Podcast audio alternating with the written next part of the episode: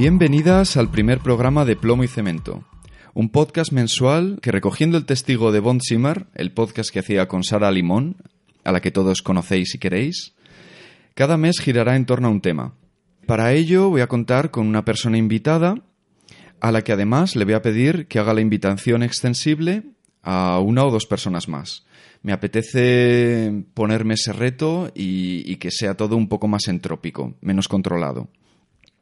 Luego también la idea es que entre programa y programa voy a subir un número indeterminado de audios de extensión muy variable que se van a llamar cables. Eh, lo que pasa es que no os quiero adelantar el contenido de los mismos y prefiero que lo vayáis descubriendo por vosotras mismas. Como estoy bastante mm, cagado con respecto a este reto de enfrentarme a un podcast en el que no pueda contar con mi amiga Sara, pues he pensado que, que el tema, el miedo y la angustia, podía ser un buen primer tema. Y para ello he decidido eh, rodearme de o traer como invitada a una persona que es capaz de apaciguar mis neuras, mis miedos y mis angustias, como es Irene Martín Guillén, a la que creo que ya conoceréis del podcast dedicado a la voz y la identidad de Von Zimmer. Hola Irene, ¿qué tal? Hola, ¿qué tal? ¿A Buenas quién, ¿A quién nos has traído hoy? Pues mira, Espero que nos lo hayas puesto fácil. he puesto facilísimo, porque mira, te traigo a Davide Caroleo, que es traductor y amante del miedo, y a Álvaro Lema Mosca, que es escritor de miedo. Así que perfecto, expertos, te he traído. Buenas noches, ¿qué tal? ¿Cómo están? Hola, hola a todos, ¿qué tal? Muy bien. Pues eh, yo había pensado, yo soy muy fan de la Wikipedia y soy muy fan de las definiciones así tipo la Real Academia Española y luego ya se puede jugar con nuestras propias definiciones de las cosas, pero coger así un poquito lo que dicen la gente experta, ¿no? Entonces, sobre el miedo o el temor nos dicen que es una emoción caracterizada por una intensa sensación desagradable provocada por la percepción de un peligro real o supuesto, presente, futuro o incluso pasado. Lo cual me deja un poco rayadete pensar que puedes tener miedo de, de cosas que ya han sucedido. Claro. Como que claro. Y sí, me, me parece que todo lo que... Bueno, es algo que seguramente hablaremos más adelante, pero que todo lo que tiene que ver con la litera o gran parte de la literatura, del cine, de las Sí. series, tienen precisamente ese enfoque, ¿no? El, el miedo a determinadas cosas pasadas, el miedo a repetir determinados Ah, vale, vale. fantasmas, etcétera. No me quiero adelantar para... Y luego me ha hecho bastante gracia que, siguiendo con la Wikipedia ahí a muerte, que, que hablaba de varias palabras así como relacionadas con el miedo, ¿no? Un poco también la gradación en torno al, al miedo. El temor es el miedo a algo que se piensa que ya ha sucedido. Aprensión, la aversión a tocar algo. Y luego, el canguelo, me hace mucha el, que es un miedo breve, especifica, procede del caló y significa originariamente apestar y se relaciona con el aflojamiento de esfínteres que produce el miedo. Ah, bueno, claro. Una de tus especialidades, Irene. el tema...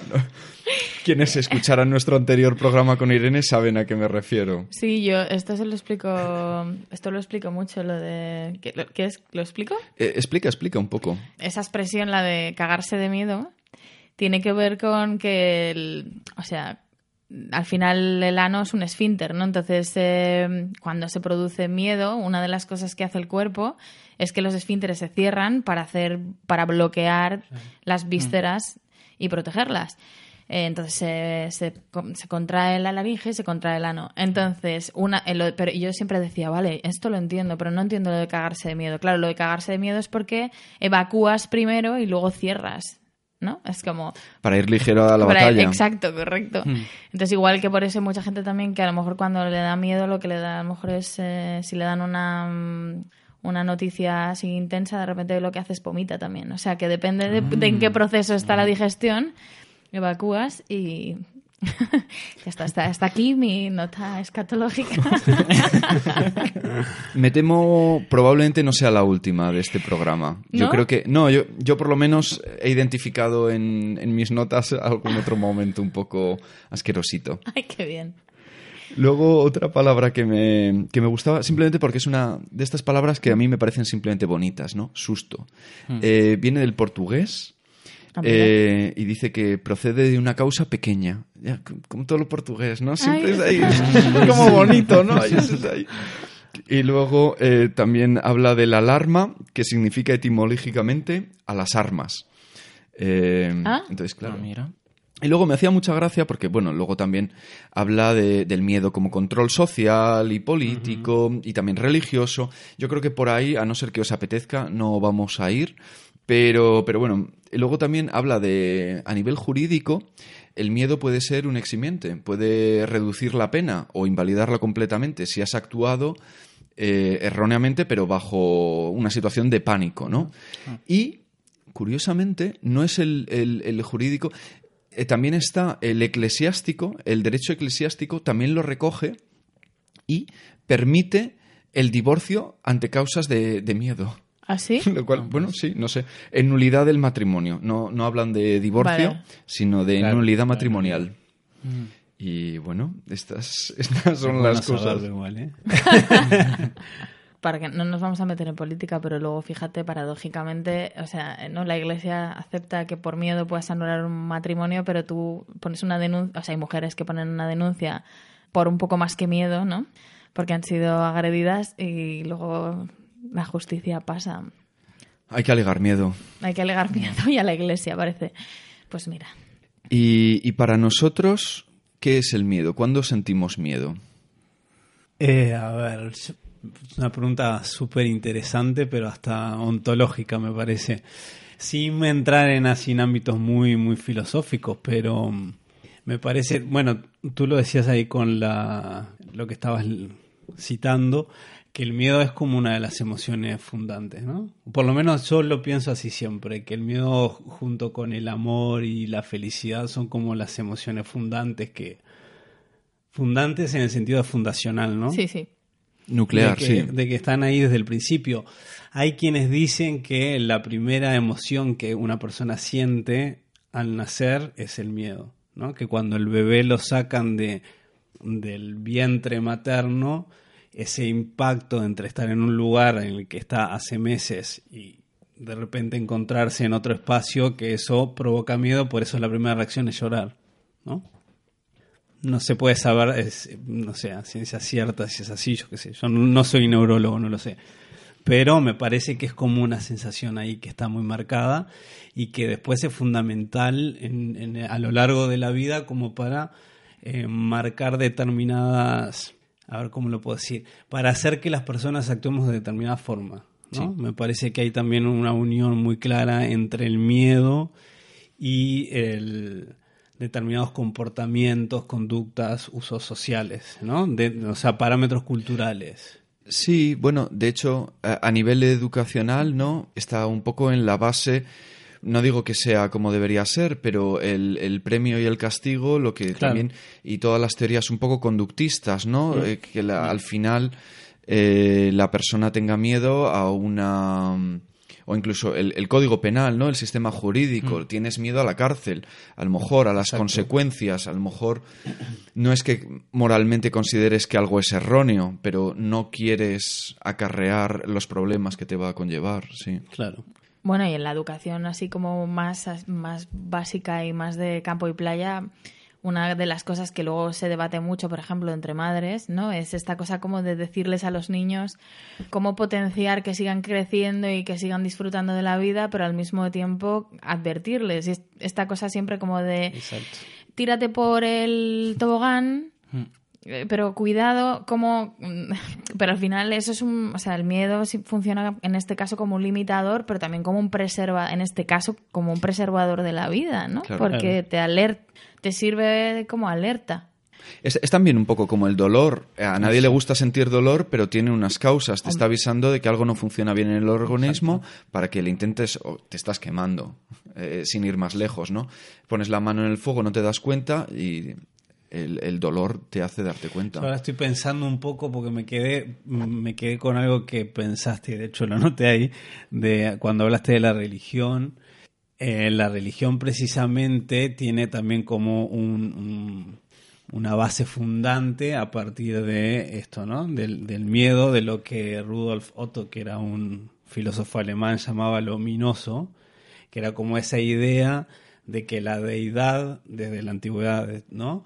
La deidad también podía castigar, podía, ¿no? O sea, generaba determinado miedo, incluso hasta el, la imagen del, del dios cristiano de, de, la Biblia, pero del Antiguo Testamento es como ese dios castigador, ¿no? El que castiga, claro, el vengativo, ¿no? El que castiga a Adán y Eva, mm. entonces genera miedo en ellos y como de ahí surge a eso me refería un poco cuando hablaba de que el miedo es en ese sentido como una sensación fundante luego de los comportamientos y de las formas de actuar, pensar, decir, etcétera, de, las personas, ¿no?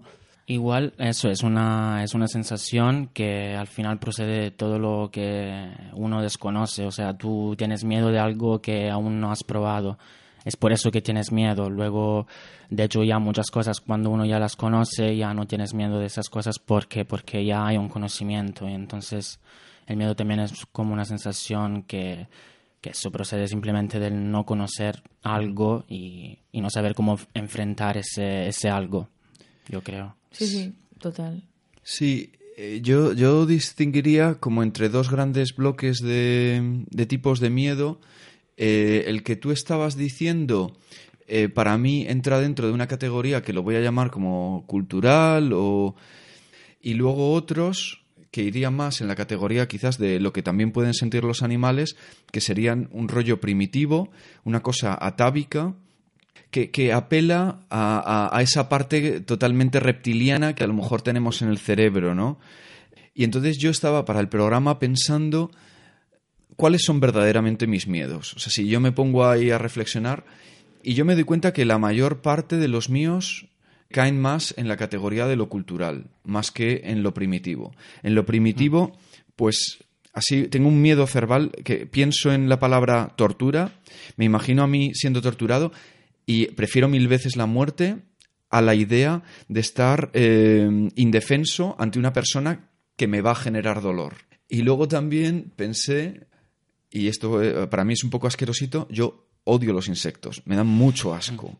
Por el, rollo este que tienen de incontrolado y de pequeño. Y, e incontrolado en el sentido de que aparecen en sitios absolutamente insospechados. Y de nuevo, la sensación de indefensión eh, de estar durmiendo, ¿no? Entonces, esa idea, que sé que también ha jugado mucho el cine de terror con ello, y yo no me he visto ninguna de esas pelis porque me muero del asco y del horror. Pero el hecho de estar alguien durmiendo y que X una rata. No, no, no, rata perfecto. No, no, no, no. es, lo pequeñito. la larva o el insecto que a lo mejor mm. entra en la, en la nariz en la oreja. Ese tipo de movidas mm, me matan, me matan, sí. Y bueno, y luego los culturales, pero vosotros por dónde tiráis? O sea, ¿a qué tenéis miedo realmente? ¿A qué te referís con los miedos culturales? Pues mira, ah, vale, para mí eh, lo cultural, por ejemplo, es al fracaso. Yo he hecho, o al contrario, hay la hostia de cosas que no he hecho en esta vida por miedo a fracasar. Un ejemplo meridiano, mis primeros años de la carrera en la universidad, yo en, muchísimos exámenes entregaba, estaba allí, eh, iba al examen, durante 5 o 10 minutos leía el examen, me entraba pánico porque estaba convencido de que no iba a ser capaz de resolverlo y a los 10-15 minutos entregaba el examen en blanco porque le tenía más miedo a intentarlo y a fracasar. Mm. Eso también está un poco unido al que decía de no estar a la altura, que ahí yo creo que juega también bastante el, rollo del ego y, entonces yo por eso siempre... David ha mirado a Álvaro, no sé qué ha pasado ahí, pero bueno, vale, vale.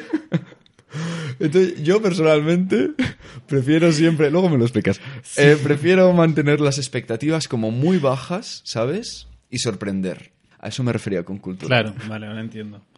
El otro, hace poco estuve yo en una charla que explicaban un poco, para hablar, fíjate, del pánico escénico de los actores, que hay como tres tipos de cerebros, ¿no? El reptiliano, digamos, el, luego la capa como un poco más emocional y luego todo lo que tiene que ver con lo cortical. De alguna manera estoy enganchando un poco la idea de, estos miedos que tú llamas culturales con esa parte que es como más cortical, ¿no? Como más intelectual, que quizá... Eh, a mí me acojo, a mí, claro, entonces a nivel como más reptiliano, por así decirlo, a mí siempre me ha dado miedo lo invisible. O sea, por ejemplo, los, eh, de- de- no sé, vampiros de pequeña, eh, eso pasó un rato y se me pasó. Yo recuerdo que mi hermana siempre me decía que le daban miedo que viniera un asesino. Y a mí un asesino me parecía algo manejable. Sí. Pero que hubiera un fantasma, que hubiera algo, una fuerza, sobre todo esa especie como de fuerza invisible que, que permea, ¿no? De alguna manera y, y que hace que el mal esté por todos lados, pero que es incontrolable porque es invisible. Bueno, a mí esto me, me, me, me llega hasta el tuétano. O sea, es una cosa que yo no podía soportar. eh, así es. O sea, que a mí, digamos que de este tipo de... en esta categoría... Eso siempre me ha, me ha helado la sangre. Y luego a nivel emocional, creo, o sea, luego yo lo he enganchado en, la, en el futuro con cosas que tienen que ver con algo emocional. Si a mí me dan, no sé, miedo, es- ciertas emociones quizá, o ciertas, ciertas emo- emociones descontroladas. ¿Que, que te da miedo sentirlas tú o, No, o que gente a tu alrededor... que gente a mi alrededor las tenga, quizá, yo no tanto, quizá también me dieran miedo las mías propias. Eh, por ejemplo, me pasó hace poco eh, que un señor, tuve un encuentro con un señor eh, que se puso muy agresivo verbalmente conmigo y realmente esta especie de ira... Yo no sé si en ese momento pensaba en algo en concreto realmente de que me fuera a agredir, pero verdaderamente me congeló. O sea, me, me- me sentí absolutamente acojonada. Entonces, es, eso, para mí eso, eso es como el fantasma como más... eh, Llevado a la realidad, Lle- ¿no? llevado a la Eh, realidad, ¿no? Aterrizando. Sí, entonces es eso quizá como que me acojona. Supongo que por la mm, intangibilidad de eso que está sucediendo, ¿no? De que es algo que no puedo controlar de ninguna manera. Es que todo lo demás, pienso, puedo salir, puedo correr, puedo no sé qué, pero esta ola que se me viene encima, quizá eso es lo que me da más miedo. Y luego me da miedo no estar a la altura de las cosas, en general. Así como otro tipo de miedo. A mí cuando decías lo de mm, lo del intangible este, bueno, voy a decir una parida como una casa. Estaba pensando sí, un estornudo también, así una cosa intangible, pero bueno, luego ya has cosa que no ejemplificado. se ve. No sé si es tan intangible, depende del estornudo. Depende, sí, depende. Si es estornudo con gripe o no. Yo, no sé, a nivel, o sea, por lo que procede de lo cultural, como tú decías, más o menos yo lo he pillado bien.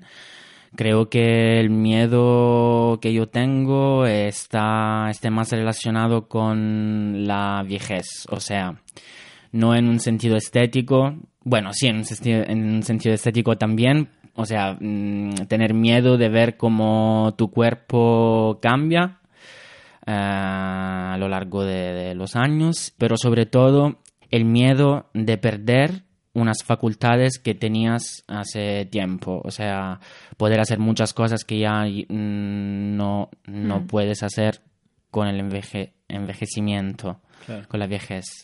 Eso sí es un miedo que, que creo que está relacionado también con la, con la sociedad y la cultura de donde tú vienes. Yo me quedé pensando un poco en esta división que, que haces como entre lo cultural y lo primitivo, que mm, es interesante por demás. Que a lo mejor es falsa completamente, No, por no, otro no, lado. no, No. para nada. Me parece que, claro, es una división personal. Yo siempre suelo pensar el- los miedos como, también hago como una división, pero más entre miedos individuales y miedos colectivos, ¿no?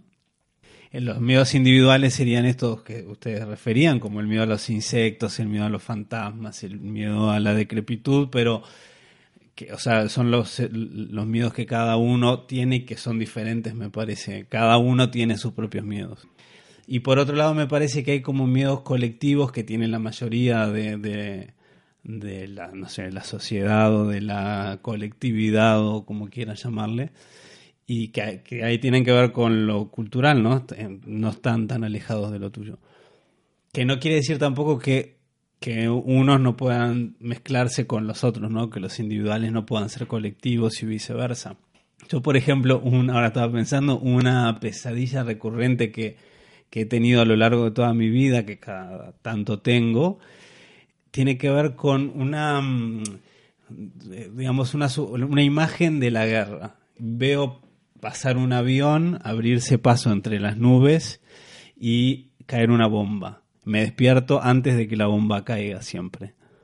O sea que también queda como ese espacio vacío que no sé qué pasa después que la bomba cae. Que a mí siempre me llama la atención eso porque en realidad no es una no es algo que a mí me resulte cercano. Nunca estuve en una guerra, en mi país no hay guerras, o sea que no no es, no es nada, quiero decir, si por ahí hubiera nacido en Siria me resultaría algo más familiar, mm. pero... Y sin embargo creo que tiene que ver con eso, como con, con la destrucción colectiva, ¿no? Porque aparte siempre en el sueño yo tengo la sensación de que yo me voy a salvar, pero los demás no. Ostras. ¿No? Es mm. como... Es, es, como anticiparme a que mi familia, mis amigos, mis conocidos, todos se van a extinguir y yo voy a quedar vivo. Por eso digo que es como un caso particular entre una mezcla entre lo individual y lo colectivo. Por eso siempre, yo, no sé, el, español, por ejemplo, el español como lengua, me parece que también permite hacer esa distinción entre miedo, terror, horror, eh, fobia, ¿no? Como diferentes palabras que quieren al final significar todo lo mismo, que por por ahí otros idiomas no lo permiten. Qué curioso. O sea, y eso a lo mejor podría querer decir que, quizá no hay un concepto tan... Exacto. Desmigado. Exacto, sí. Por ejemplo, si ustedes piensan en estas cosas colectivas, como la guerra siempre se habla del horror, ¿no? Del horror de la guerra, ¿no? Mm. Del horror del holocausto, del... Mientras que uno después, cuando habla, no sé, de cosas más individuales, por ahí utiliza otra palabra, ¿no? Utiliza miedo, fobia, eh, pánico, no sé. Las palabras, estoy medio recogiendo las palabras que ustedes han utilizado. Es que podríamos hacer una ronda de pronto rápida mm. de a qué, olvidándonos de lo que pongan las definiciones, pero a qué asociamos cada una de estas palabras que has mm. mencionado. Yo, por ejemplo, es que escucho horror y entiendo algo que dura en el tiempo. Eh, pánico lo asocio con algo que oh, eh, te lleva a un miedo extremo en un periodo muy corto de tiempo. igual que susto. Un susto es que dura un segundo. Eh, si se prolonga en el tiempo, porque eso lo que hace es un mecanismo que te dispara de pronto, ¿no? La, que supongo que es la adrenalina, eh, que por cierto luego que, quería que lo analizáramos porque siempre me ha parecido muy curioso que cuando eso sucede, se te, eh, tienes esa sensación y esa especie de sudor frío, pero que llega como dos segundos tarde, que yo siempre pienso, pero un momento, eh, si me estás avisando de algo, me estás avisando ya muy tarde. Eh, el, leopardo ya me ha comido. o sea, si me has querido cambiar el ritmo de no sé qué, va mal, va mal. Y, pero me he perdido de qué estaba diciendo. ah, lo de las palabras, ¿no? Sí, sí, sí. A mí, por ejemplo, fíjate, me hace gracia porque estaba pensando, a mí me dan grados, por ejemplo, grados de profundidad. Por ejemplo, un ah. susto eh, se me queda más en la piel, ¿no? El miedo es como si me mm. fuera empezando a calar, es como una especie de... Mm, sí, como una sensación o una temperatura que... Sí, o como un agua, ¿sabes? Que te empieza a subir, terror, ¿sabes? Ya es como... Bueno, el terror y el horror, ahí tengo que decir que para mí es un justo un lugar común. Para mí, terror y horror quizá serían dos palabras que podrían ser casi ahí se ha roto algo. Es como tú puedes tener miedo. Es que siguiendo tu meta. No, bueno, perdona. Eso. No, que es como que es eso, que, que, puedes sentir miedo, pero ver la luz al final del túnel, pero terror y horror, quizá ya no, ¿sabes? Se algo se ha roto en tu cabeza. Es que me ha encantado la metáfora que has utilizado del miedo como una especie de agua que se va llenando, me ha parecido súper bonito y claro, el terror... Esa es una poeta, es así. y el Todo terror, Y el terror y el horror sería, ya estás inundado, o sea, ya, ya el agua... Bueno, pero así todos saben que hay una diferencia, que a ver, que esto lo, lo sé porque estoy escribiendo un libro sobre el miedo hace tiempo. No es que la gente ande sabiendo estas cosas, pero hay una diferencia entre terror y horror. Terror etimológicamente significa rechazo. Significa el rechazo que te genera una cosa que te provoca mucho miedo, ¿no? Mientras que horror es una mm, palabra que proviene de la guerra, de, tiene como un, origen bélico. que es todo lo contrario, ¿no? Es como enfrentar Ah, mira. eh, aquello que provoca miedo. Bueno, todo esto después ha generado así como esas dos, em, las, digamos, la- las dos manifestaciones que uno puede tener frente al miedo. ¿Cuáles son? Son tres, ¿no? Bueno, sí, quiero decir, pueden haber muchas, pero hay como dos muy básicas. Cuando algo te provoca mucho miedo, O te vas o te salís congelas, ¿no? Exacto, o salís corriendo o te congelas, ¿no? Te, te Bueno, quedas ahí también- petrificado. Ah, iba a decir, o lo enfrentas. Eso. Claro, Por eso por lo eso enfrentas. también lo enfrentas. Es que también el, el salir corriendo es un modo de enfrentarlo. Ah, vale, ¿no? vale, entiendo, sí, forma, sí. ¿no? Pero bueno, tienen que ver con esas, eh, con esas diferencias entre las palabras. Mm. Ve que cuando lo estabas diciendo lo estaba pensando.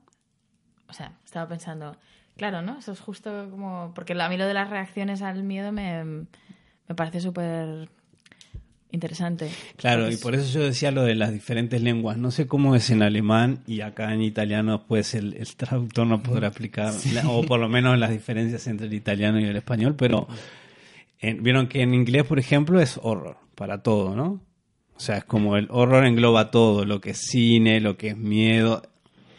Es cierto que pues está fear, hay, hay como otras palabras, ¿no? Pero ellos tienen como el horror para, sobre todo lo que tiene que ver con lo artístico, englobar todo ahí, ¿no?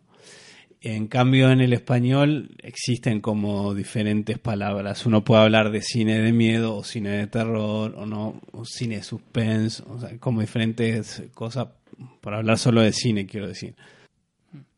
Bueno, no sé, nosotros en Italia, por ejemplo, le llamamos horror a mm, a algo mm, bueno que es un género del cine, pero yo sí usamos el anglicismo, entonces usamos la palabra horror tal cual.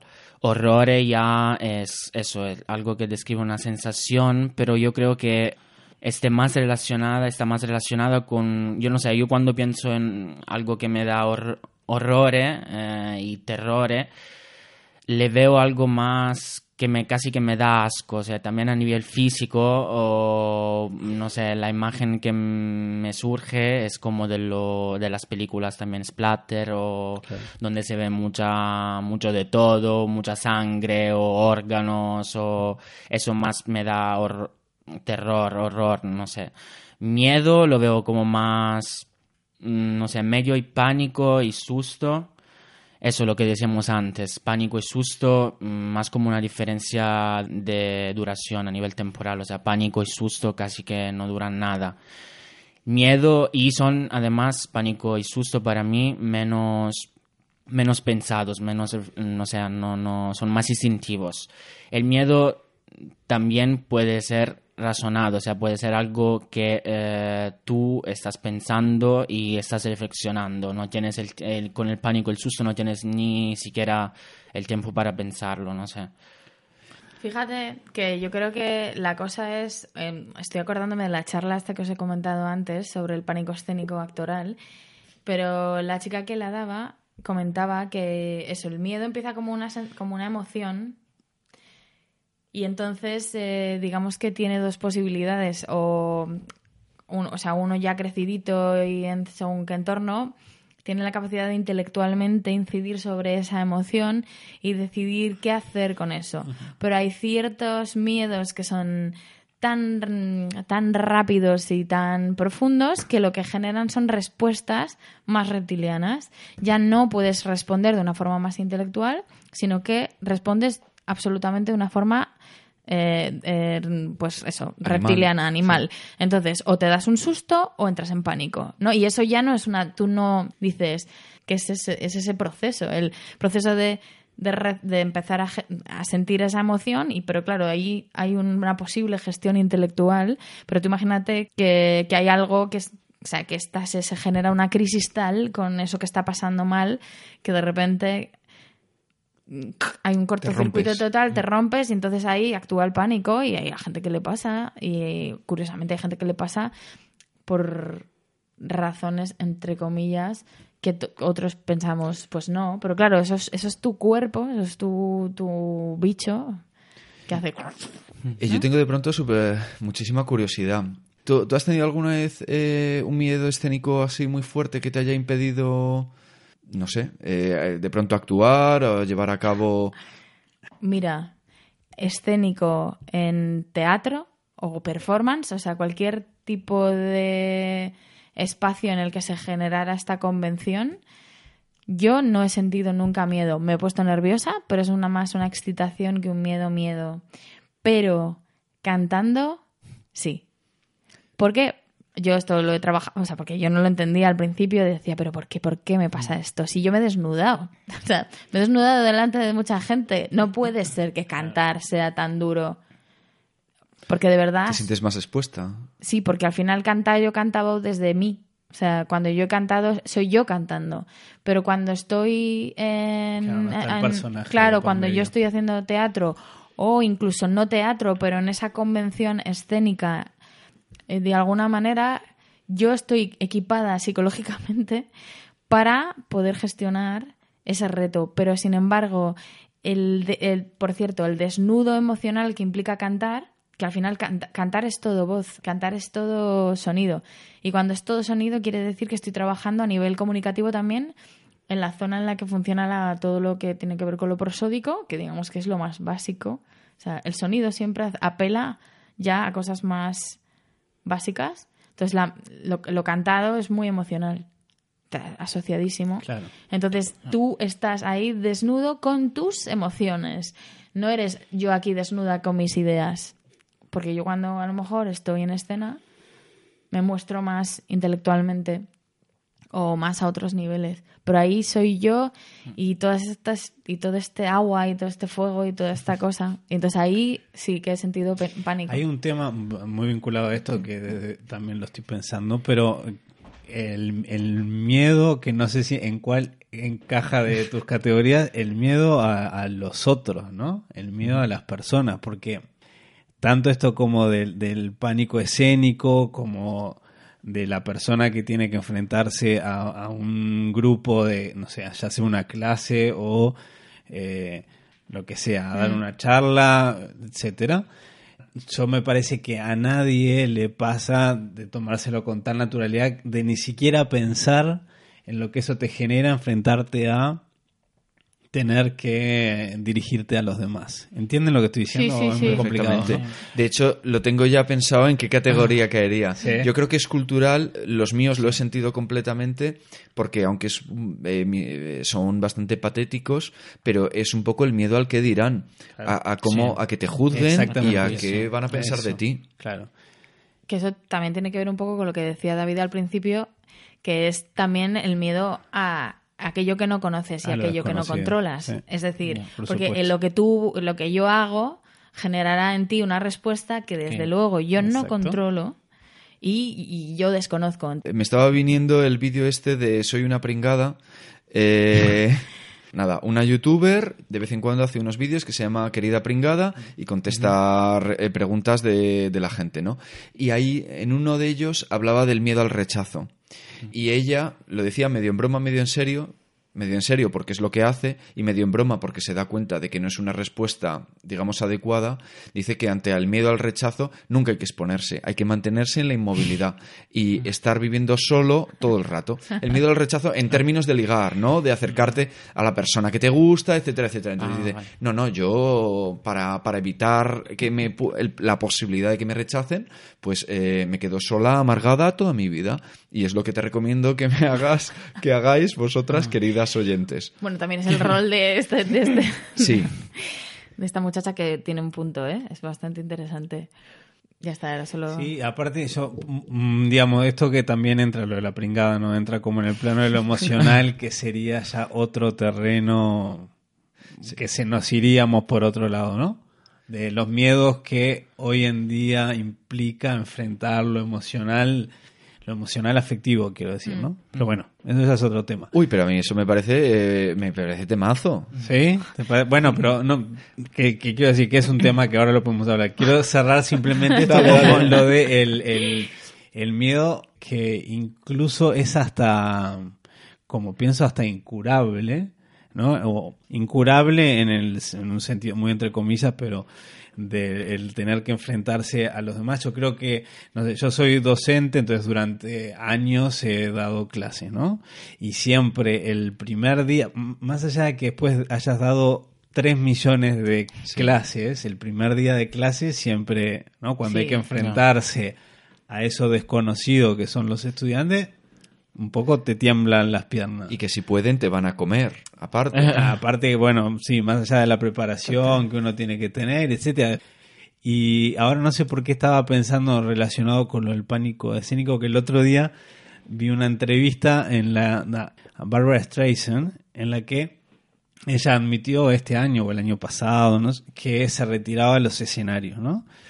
Y que se retiraba porque no puede controlar justamente el miedo que le genera subirse a un escenario. Barbara Streisand, o sea, 50 años de carrera, ¿entendés? 50, si después de 50 años no podés manejar el, el miedo que eso te provoca, es porque no se puede manejar, evidentemente, ¿no? O se le ha generado a posteriori, ¿no? Claro, Se que- siente más vulnerable porque sus capacidades vocales a lo mejor han menguado un Puede poco. ser, lo o que no, sea. sí, yo qué sé, vaya a saber cuáles son las Que no razones. quiero tirar ninguna piedra contra Barbara Streisand, que no sé si me encuentro. Claro, pero yo No pensaba eso, ahí. ¿no? Si después de tantos años haciendo eso te sigue generando miedo, es que de verdad hay miedos que son incurables, ¿no? Como Sí. el miedo al compromiso, que me ha parecido Por detectar ejemplo. en tu Por ejemplo, anterior. no, no sé, es un tema que nosotros siempre hablamos mucho con mi círculo más íntimo. Será porque, bueno, lo, lo- no sé, es muy cotidiano, tenemos, ¿no? Tengo muchos amigos que les, le tienen mucho miedo al compromiso, al esto que hablamos, al compromiso como afectivo, ¿no? A- al vínculo, pero no es solo porque le pasa a mis amigos, creo, digamos, está como súper estudiado que hoy en día el- a todo el mundo, sobre todo a esta- este grupo que llaman los millennials, le cuesta mucho el vínculo, sobre todo el vínculo directo, ¿no? Por ahí es más fácil a través de redes sociales, etcétera. O sea, in- in- un vínculo intermediado que la que el vínculo directo, que en definitiva es el enfrentamiento de las propias emociones y también el enfrentamiento de lo desconocido, como decía David, o sea, son muchas cosas, ¿no? Pero también me parece que es como un tema hoy en día que, que tiene que ver con el miedo, ¿no? Que precisamente me parece que el, el, mm, bueno, yo por- mm, siempre lo pienso desde la literatura o desde el cine, pero me parece que el miedo ha tenido como determinados temas a lo largo de la historia, ¿no? A ver, si uno piensa en los vampiros, el castillo, la casa embrujada, los, los muertos vivientes, etcétera. Me parece que hoy en día hay un, o sea, un nuevo tema del miedo tiene que ver con, con esto, con los vínculos, las emociones. En ese sentido, les puedo recomendar que hay una escritora argentina que se llama Mariana Enríquez, eh, la conocida como la princesa del, del terror, que es una escritora joven que escribe y básicamente tiene mucho éxito porque su literatura tiene que ver con esto, ¿no? Con los vínculos que los jóvenes Ah, mira. desarrollan y cómo ¿Y es, eh, es- como sobrenatural o...? depende. Hay decir, algunas cosas utiliza lo sí, sobrenatural como metáfora claro. que igual que los zombies en determinado Eh, momento ha significado... Hay algunas cosas que sí, que tienen que ver con lo... O sea, ella escribe sobre todo cuentos o novelas breves. Algunos tienen que ver con lo sobrenatural y otros no. Digamos, porque a veces lo, hay todo un tema, bueno, con la sexualidad, ¿no? Como determinadas, determinados tópicos que, que están muy presentes y que me parece que ahí Mariana le dan el clavo, ¿no? También hay otra escritora que es de su misma generación, que eh, vive aquí en Berlín precisamente, pero es argentina, que se llama Samantha Sveblin, que también tiene... ¿no? Va- Van por ahí, digamos. Es como que la nueva literatura de, de miedo, si existe esa categoría, Qué curioso. mm, va por ahí. Y una pregunta más. Eh, ¿Crees que es casual que las dos autoras que has mencionado sean mujeres? Quiero decir, eh, que, Nada es casual. en que la trabajen, vida. eh, que estén trabajando en esa línea del terror y las relaciones. ¿Tú dirías que lo hacen más autoras o autores o No, no sabría decir. Eh, no sé. Ah, puede que sí y puede. Y puede que no. Y puede que no. No, no, no, sé. Tendría que pensar un poco más. Porque sí, si bien es cierto que, por supuesto, hay una mirada femenina en, en, estas dos escritoras y, y, por ejemplo, en la obra de Mariana Enríquez, la que le decía siempre las. Casi siempre las protagonistas son chicas, ¿no? O sea, hay, hay pocos protagonistas varones. Y casi siempre son chicas jóvenes, además, que es como un tema muy recurrente en su obra. Yo te lo decía porque, en teoría, en lo que es más ensayo sobre relaciones y nuevas formas de relacionarse sentimentalmente, es obvio que, son mujeres las que están llevando eh, la vanguardia de, ese tipo de, de, mm, de literatura.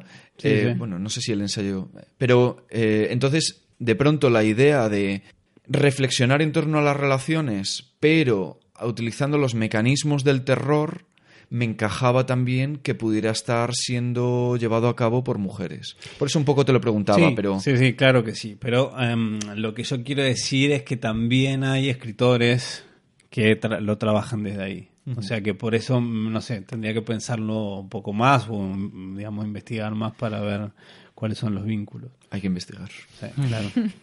yo, yo estaba pensando todo el rato que, que hay, es muy breve, pero Jung, sabéis que trabaja sobre arquetipos y entonces él tiene, es que ahora no me acuerdo muy bien bien, pero sé que hay, él como que divide los dos grandes miedos, eh, sobre todo en pareja, entre las personas que...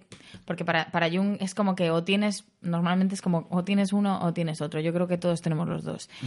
Tienes o miedo a la intimidad o miedo al abandono. Y mm. normalmente ese miedo a la intimidad, o sea, entonces Jung dice, vale, los que tenéis miedo a la intimidad sois, o sea, encajáis más en un perfil que él llama el vagabundo. Y yo a veces me he preguntado, quizás será que, que hay como esta tendencia ahora, quizá el mundo tal y como lo vivimos aquí en Occidente, potencia ese vagabundismo y por lo tanto lo lógico es, digamos, esto haciendo como una especie de psicoanálisis social mm, junguiano. Entonces es normal que lo que tengamos es sobre todo más miedo a la intimidad que al abandono eh, tiene todo el sentido del mundo. Si aceptamos... Si aceptamos el psicoanálisis junguiano eh, eh, social... efectivamente, te iba a mm. decir, como animal de compañía el pulpo, pues tiene todo el sentido del mundo, claro. Sí. es que... Pensando en eso, en, lo del miedo al... no sé, a las emociones o el miedo al compromiso o a los vínculos que no solamente... no sé, lo estoy pensando ahora, pero no solamente tiene que ver con lo afectivo también, ¿no? Como los miedos que, hoy en día esta sociedad tiene con respecto al compromiso en general. a no tener un trabajo estable, por ejemplo, que es una cosa que yo veo cotidianamente y que me llama mucho la atención. O sea, la cantidad de gente que está frustrada en un trabajo, ¿no? en una plaza pública, por ejemplo, solo por tener un trabajo estable. Y bueno. Aunque curiosamente también, y relacionado con lo que decía Irene, existe también el giro contrario, que es el, miedo a quedarte estancado en un trabajo. Claro, en determinados perfiles, en determinados perfiles, la idea de que tienes que estar constantemente cambiando de trabajo. porque si no en el currículum no, no va a quedar bien en el momento en el que realmente lo necesites o porque tienes que estar constantemente mejorándote, muy entrecomillado, aprendiendo nuevas cosas, etcétera, etcétera. Cosas que hace 20, 30 años eran absolutamente impensables.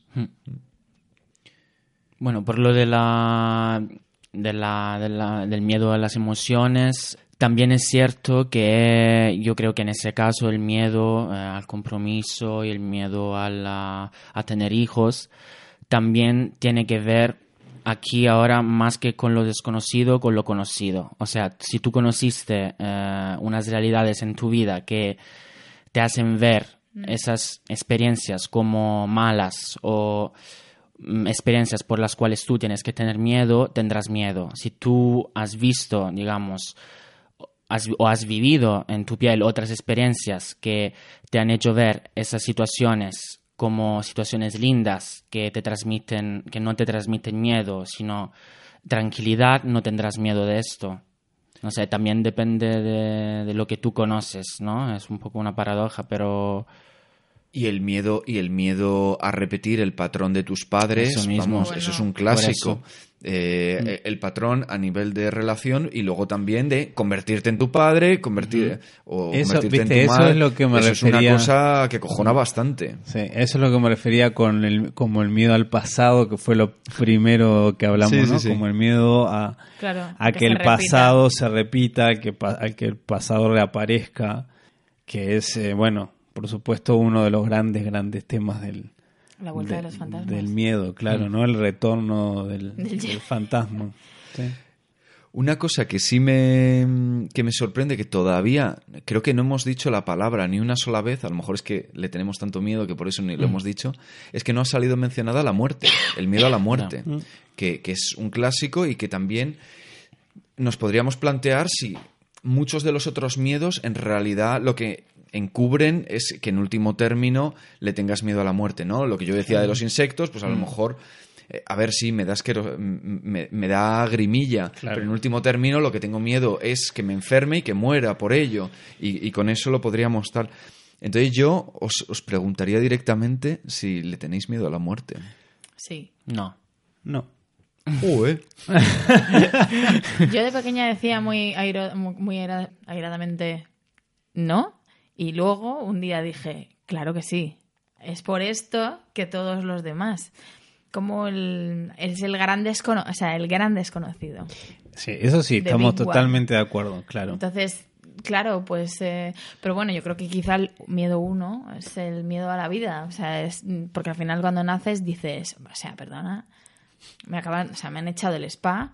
Eh, Me hayan volado. Vaya movida, y aquí. ¿Quiénes son todos estos? ¿Quiénes son todos estos? Yo antes lo tenía. to- todo estaba bien, todo estaba en equilibrio y paz, y ahora de repente. Todo es un esfuerzo, Claro. eh, me están pasando, o sea, el- mi cuerpo hace cosas rarísimas, o sea, esto, esto hace cosas raras, antes eh, la comida venía, ahora no viene, eh, no, no entiendo. eh, Tengo que pedirla. Quiero decir, entonces eso también es un acojono. Y encima, cuando ya por fin entiendes de qué va la movida que te ha costado, eh, de repente te dicen que se va a acabar, dices, ¿me habéis invitado a esta mierda para echarme? Me estáis contando el cuento al revés. Aquí hay algo que está mal. Y eso es... Llámalo miedo a la muerte o cabreo con la muerte. No sé cómo decirte, pero es como, en plan, ¿qué, qué, qué puta farsa es esta? ¿Sí o no? Sí, sí, total. Ya no me acuerdo qué palabra has utilizado, pero de todas maneras, tú que si has reconocido, o no que has reco- no es que no crea que le tengáis, no le tengáis miedo a la muerte, pero tú que estás en mi grupo de sí tenerle miedo a la muerte, has utilizado una palabra con la que he empatizado, que no me acuerdo cuál es, pero que me ha relacionado a, a mi miedo a la muerte. Mi miedo a la muerte no es como los otros, es bastante abstracto, en realidad. Yo cuando me pongo a pensar en la muerte, de verdad, no como una cosa como estamos haciendo ahora, sino realmente a ponerme en la situación de pensar en el momento en el que yo no voy a estar vivo, me- lo, que, lo que me genera es una inquietud muy, muy violenta que me recuerda a cuando me pongo a pensar en plan en el cosmos y no sé qué. Me hace sentir infinitamente pequeño, Hmm. que me- por cierto me recuerda a que cuando fui muy cuando era muy pequeño me llevaron al planetario y en el planetario te explicaban que el sol en determinado momento iba a desaparecer y entonces la vida en el planeta Tierra también. Me generó una angustia existencial en el, en el Álvaro de seis años tremenda porque me empezaba a pensar pero entonces eh, mis hijos o los hijos de mis hijos o tal también morirán y, y tal. Y me decía, pero no te preocupes. Mi madre me intentaba decir, no te preocupes, largo me lo fías. O sea, tú también ya no vas a estar ahí. Pero me generaba esa, esa especie de, de sin aliento, ¿no? Ese dejarte sin aliento, que, que es lo que me hace la muerte, sí. A mí de pequeña, es que es de coña, me estaba flipando. A mí me pasó mm, parecido también. De repente tuve conciencia del... Qué fuerte, ¿eh? Con siete años, conciencia del infinito. ¿El infinito del espacio o, o la finitud de La- nuestras O vidas? sea, la finitud y luego la infinitud del haber, del haber desaparecido. O sea, Hostia, sí, ¿entiendes? Esto yo llegué a meterme tanto en esta idea que cuando era pequeña me generaba... eh, aquí voy a utilizar la palabra el gran terror. Tal angustia que corría a que me ab- abrazara mi madre pero era un abrazo que yo sabía que no iba a calmar así nada y Mm. yo no podía explicarle qué era lo que me pasaba porque me parecía muy complejo de explicar, así que no lo compartía con ella porque no le quería transmitir mi angustia. Con lo cual es una cosa que al final, cuando crecí un poco, aprendí a bloquear porque me volvía blocker. Claro. Yo, mm, pues, ahora me quedé, también me quedé pensando, bueno, pero mm, volviendo al- a la pesadilla esta que les contaba, ¿no? Que, que suelo tener, en realidad a mí me parece que me da más miedo la muerte de los otros que la, La tuya. la propia, ¿no? Sí, Por eso mi primera respuesta fue no. También eso es un miedo a la muerte, la muerte de los demás. Claro. ¿no? A la soledad sea, extrema, ¿no? En último término. Claro, sí, bueno, a la pérdida, digamos, todo lo, a, a todo lo que esto implica. Pero claro, concuerdo con Irene que, que a su vez tiene que ver con lo que decía David al principio, que la muerte es el gran desconocido y el miedo es siempre una respuesta a lo desconocido, ¿no? Igual me parece que eso es necesario, digamos. Me parece que está bueno en el fondo que, que eso sea así, que la muerte sea el gran desconocido, porque me parece que nos marca En realidad, si lo piensas, muchísimo, ¿no? claro, si tú ya sabes de qué va la movida, de hecho las, Claro. las religiones Exacto. van de eso, ¿no? Claro. De yo te cuento qué viene detrás y eso condiciona tu vida. Claro, Mm. totalmente. profundamente. Tú, mue- tú te mueves en función de que tú piensas. Ojo, que cuando mueres hay 800 uríes esperándote en el, ¿no? Y, y ahí con un montón de dátiles. Y tú, pues bueno, pues entonces ahí pues me da un poco menos, ¿no? O quiero decir, esto ya condiciona un montón de cosas. Y entonces ahí, aquí empezaríamos a entrar en el terreno, fíjate, de la política, de lo que contabas Sí, un poco al Exacto. principio. Sí. Una cosa, eh, eh, no sé si ha sido de nuevo casualidad, si se hubieran generado equipos eh, en esta Sí, mesa, hay, yo veo como dos muy claros, Irene y yo, eh, con miedo a la muerte y que no vemos películas de terror, no y no disfrutamos del miedo. Y, y vosotros dos, eh, David y Álvaro. Entonces, yo tendría una pregunta que sería, si yo quisiera, que no lo sé, pero si yo quisiera disfrutar del miedo, ¿cómo me recomendaríais que aprendiera a disfrutar del miedo? Porque estoy convencido de que puede ser muy adictivo. Que esa sensación que a mí me resulta desagradable del escalofrío y no sé qué, estoy convencido de que hay gente que le pone eso a punta Claro. pala. Entonces, ¿Puedo sí. hacer un- Dale. una pequeña apreciación? Mira, aunque, o sea, ya mismo el hecho de que, yo lo llevo pensando toda la conversación, de que a pesar de que nos dé miedo el miedo y no queramos estar ahí, al final también hay algo súper adictivo. O sea, a mí, Claro, todo esta totalmente. conversación, siento atracción constante, Yo- ¿sabes? ah, mira. Es... Y tú también que estás sí. aquí hablando. Y O si sea, ahora nos pusiéramos, bajáramos la luz y nos pusiéramos a contar cuentos de terror, más allá de que eh, eso te genera un rechazo porque tiene, es, natural, eh, eso, el miedo genera rechazo, pero al mismo tiempo genera cierto, no sé, cierto interés por, por utilizar una palabra light. Ahora, respondiendo a tu pregunta de por Sí. qué, eh, cómo hacer para que eso te... ¿cómo empezar a disfrutarlo? Ah, Claro, para que eso te genere goce, yo me parece que tiene que ver con nuestras respuestas iniciales de no creértelo en el fondo, ¿no? Si, Es tan cierto. Ok. eh, o sea, si vos en, en efecto crees que los fantasmas existen y que cuando apagues la luz vas a- van a venir a tu cuarto y se te van a tirar encima, lógicamente que no vas a mirar películas de fantasmas, ¿no? O a leer un libro sobre eso, pero me parece que tiene que ver por ahí como saber distinguir hasta dónde eso es un goce estético y hasta dónde puede ser una cosa real, porque me parece que eso pasa también con todo lo otro. Si uno, si, uno, si uno tiene un trauma porque tuvo un accidente de tránsito en la niñez, por ejemplo, probablemente después ver películas sobre accidentes de tránsito no le sea una cosa agradable. ¿Entienden lo que quiero decir, no? Entonces me parece que tiene que ver con, como bueno, saber diferenciar y, ¿no? Mm, No sé, yo en esto estoy un poco eh, de una idea distinta. Yo creo que tienes, o sea, que disfrutas más cuando a lo mejor te lo crees. Yo, por ejemplo, eh, el otro día puedo contar ese asunto porque estaba solo en casa, no había nadie. Y nada, estaba con mi gata que estaba sentada en el, ah, en el sofá.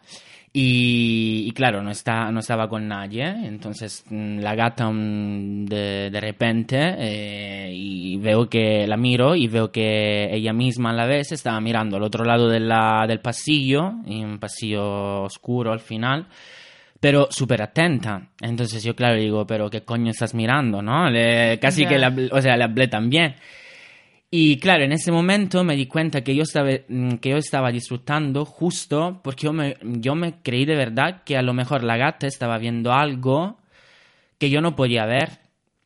Y entonces, no sé, yo creo que el miedo también es una cierta forma de, de masoquismo, es como una... eh, es como este placer que tú tienes en hacerte un poco de daño, porque tú te estás haciendo sí, daño, sí. ¿no? Entonces, claro, yo en ese momento me di cuenta de que estaba disfrutando de esto justo cuando, en vez de pararme y es, no esconderme, pero como vi que seguía mirando, en vez de estar donde estaba, fui a ver mm, que, que estaba en el pasillo, ¿no? Que no había nada. Al final, claro, tenía también... Estaba convencido, tenía una parte de mí que estaba convencida de que no había nadie, pero al mismo tiempo otra parte de que decía, sí, a lo mejor hay algo que tú no puedes ver y si te acercas a lo mejor te vas a asustar más, pero yo aún así me acerqué. Muy Entonces, bien. Muy bien. No sé, Qué entonces yo creo que hay que bien. creérselo más que no creérselo. O no sea, sé. yo igual me refería en relación a esto a, a, mm, a- a que no es que eso no, no pueda existir, sino a que no te sucede a, a- a- ¿no? a uno, no le sucede al espectador o no le sucede al lector. Digamos, es un concepto que, que es muy antiguo, lo sublime de Kant, ¿no? Por ejemplo, esa idea de que las cosas le pueden pasar a los demás y por eso uno puede disfrutar de verlo o, o reconocer ciertas cosas porque sabe que en el fondo no le va a pasar a uno, ¿no? Es como que uno está eh, ciertamente protegido. Claro. Digamos, yo en efecto creo que muchas de las películas que veo o de las cosas que leo pueden pasar o de las cosas que escribo pueden pasar, pero que no me van a pasar a mí. Es que yo estoy pensando todo el rato, claro, ¿qué es entonces? Que te va a Es que pasar al a final, ti. al final lo que mola es, es que al final, yo creo que las personas que veis terror eh, más a menudo, a mí es que me, yo tuve una época que sí, ¿eh? me pegué un ¿Ah, sí? atracón, sí, sí, sí. Mm. Porque perdí el miedo este terrible, porque a mí lo que me daba miedo era lo que yo luego podía desarrollar sola en casa. Claro. Sí. Porque mi imaginación es brutal. Eh, entonces no quería ver cosas que alimentaran, que me dieran más material, porque yo ya solo con, con un fotograma flipaba. Pero bueno, hubo un momento que lo perdí y entonces me, me- me empaché. Eh, pero bueno, esto no era la movida. Lo que pasa, yo creo que cuando tú te pones a ver películas de terror, es que eres Ulises, ¿no? En el barco que se ata al mástil y se mete y escucha las sirenas. Es esa, es esa cosa, es como entrar con una seguridad en lo oscuro, en lo oscuro más oscuro, ¿no? Entonces, eso es lo que es sexy. O sea, eso es lo que te pone, que, te- que es que, que, que da morbo, ¿no? Porque de repente dices, voy a meterme ahí y luego voy a salir, que eso es lo importante, ¿no? Pues eh, cogiendo esta metáfora, que es que otra que has hecho que me ha encantado también, a ver, eh, vuestras recomendaciones para meternos ahí en el mar intem- intempestuoso. Sobre eh, recomendaciones que de películas. Sí, de y películas. Em, O, eh, ¿Película o, o libro? Una o dos. A ver, bueno, yo arranco ya- con libros. Y el- esa que lo que les decía, Mariana Enríquez, eh, me parece que es súper interesante. Stephen King es innegable, eh, innegable su valor, digamos, lo que él ha aportado al género en tanto ha mm, escrito mucho como ha escrito tanto, ha, ha trabajado como todas las aristas del género, mm, todas, incluso algunas las ha trabajado muchas veces, ¿no? A veces de mejor manera, a veces de peor manera. Digamos, eh, lo que pasa siempre con los artistas tan productivos es que Mm. a veces hacen cosas muy Sí. interesantes y a veces hacen mierda pura, entonces, eh, perdonando sí, la expresión. Y... mm, eh, a ver quién más. Cortázar, lo que escribe los Uy, cuentos. Cortázar, de- qué cabrón, sí. los Ese, ese hombre sí que me genera mucha angustia. De Cortázar me parece que son muy inteligentes. Y bueno, después por supuesto los estadounidenses y los ingleses tienen como una tradición muy larga y interesantísima en lo que respecta a, a literatura de miedo. Después de películas y series hay muchas cada vez más. Entonces, bueno. Bueno, yo de películas, que hasta ahora son las que me has dado más miedo, recomendaría, es que, bueno, luego los títulos del italiano al español cambian Bueno. un poco. entonces, Bueno, de- en italiano y de Cha- no, en inglés, The Chainsaw, The Chainsaw Massacre, que habla de un grupo de chicos que está ambientado en, bueno, en Estados Unidos y habla de, bueno, de ese grupo de chicos que estaba de viaje y, y más específicamente de un, de un asesino que existió de verdad.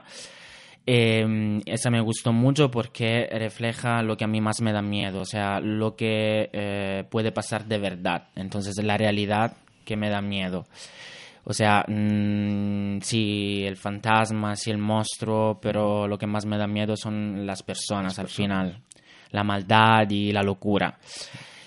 Y eh, otra, otra película, eh, The Blair Witch Project, que es lo de la mujer, eso que, que encanta. y me da como eh, ese tipo de miedo, porque ahí ya es como más sobrenatural, porque, porque no sabes al final quién es y qué, ni qué es. Pero eso, que, que son cosas que a lo mejor se acercan mucho a la, a la realidad. Eso precisamente era algo que, que tiene que ver con lo que estábamos hablando antes, ¿no? Que yo también ahora me hizo acordar David, como esa intencionalidad de, de género. Cada vez más, si ustedes ahora, cada vez que vean una película o una serie, cada vez se utiliza más seguido el basado en hechos reales, ¿no? O sea, como que hay una intencionalidad de hacer que la, que la historia, etcétera, sea algo real. Y a veces son unas cosas totalmente extravagantes, no aparecen monstruos, fantasmas, colgados, o sea, pero sin embargo hay como una intencionalidad y yo creo que eso tiene que ver con lo que decía David, ¿no? También una cosa que nos genera mucho miedo es la idea de pensar la, la posibilidad de que eso suceda, de que eso sea real, tarde o temprano, porque, claro, por ahí el fantasma es más, eh, no sé, es menos probable que, que- que genere miedo, pero el asesino serial es más cercano, ¿no? Irene no está de acuerdo. A mí me, a mí me flipó The Blair Witch Project, pero me gustó The Blair Witch Project no como película en sí, sino la película más todo el contenido que se generó Claro. en Estados Unidos en torno a esa película que permitía que la gente creyera que realmente había Exacto, pasado pero a eso voy, ¿no? Claro. noticias y Sí, sí. que y o sea sinceramente si alguien no la ha visto que antes investigue y lea Mm, cosas y luego vea la película que se claro la obra de porque eso sí que es para mí la cosa más interesante que he visto a nivel terror de miedo de la historia y luego por supuesto pues, no podría dejar de decir que cualquier cosa que haga David Lynch tiene un punto de- ah, para mí es un, es un miedo tan fino tan elegante tan absolutamente que te hace para mí te hace cosquillas en la parte de atrás del cerebro especialmente tercera temporada mm, de Twin Peaks segundo capítulo Mm, yo Minuto. He eh, recuperado, he recuperado el terror de infancia, eh, pero lo que pasa es que es que lo hace tan bien que, que dices, lo tengo que recomendar. Bueno, pues con estas recomendaciones terminamos el programa de hoy. Muchísimas gracias a los tres, a las tres, por venir. Gracias a ti. Pues muchas gracias por la invitación, un placer estar aquí. Muchas gracias. Y recordar, queridas oyentes, hagáis lo que hagáis, hacerlo sin miedo, hacerlo a plomo y cemento.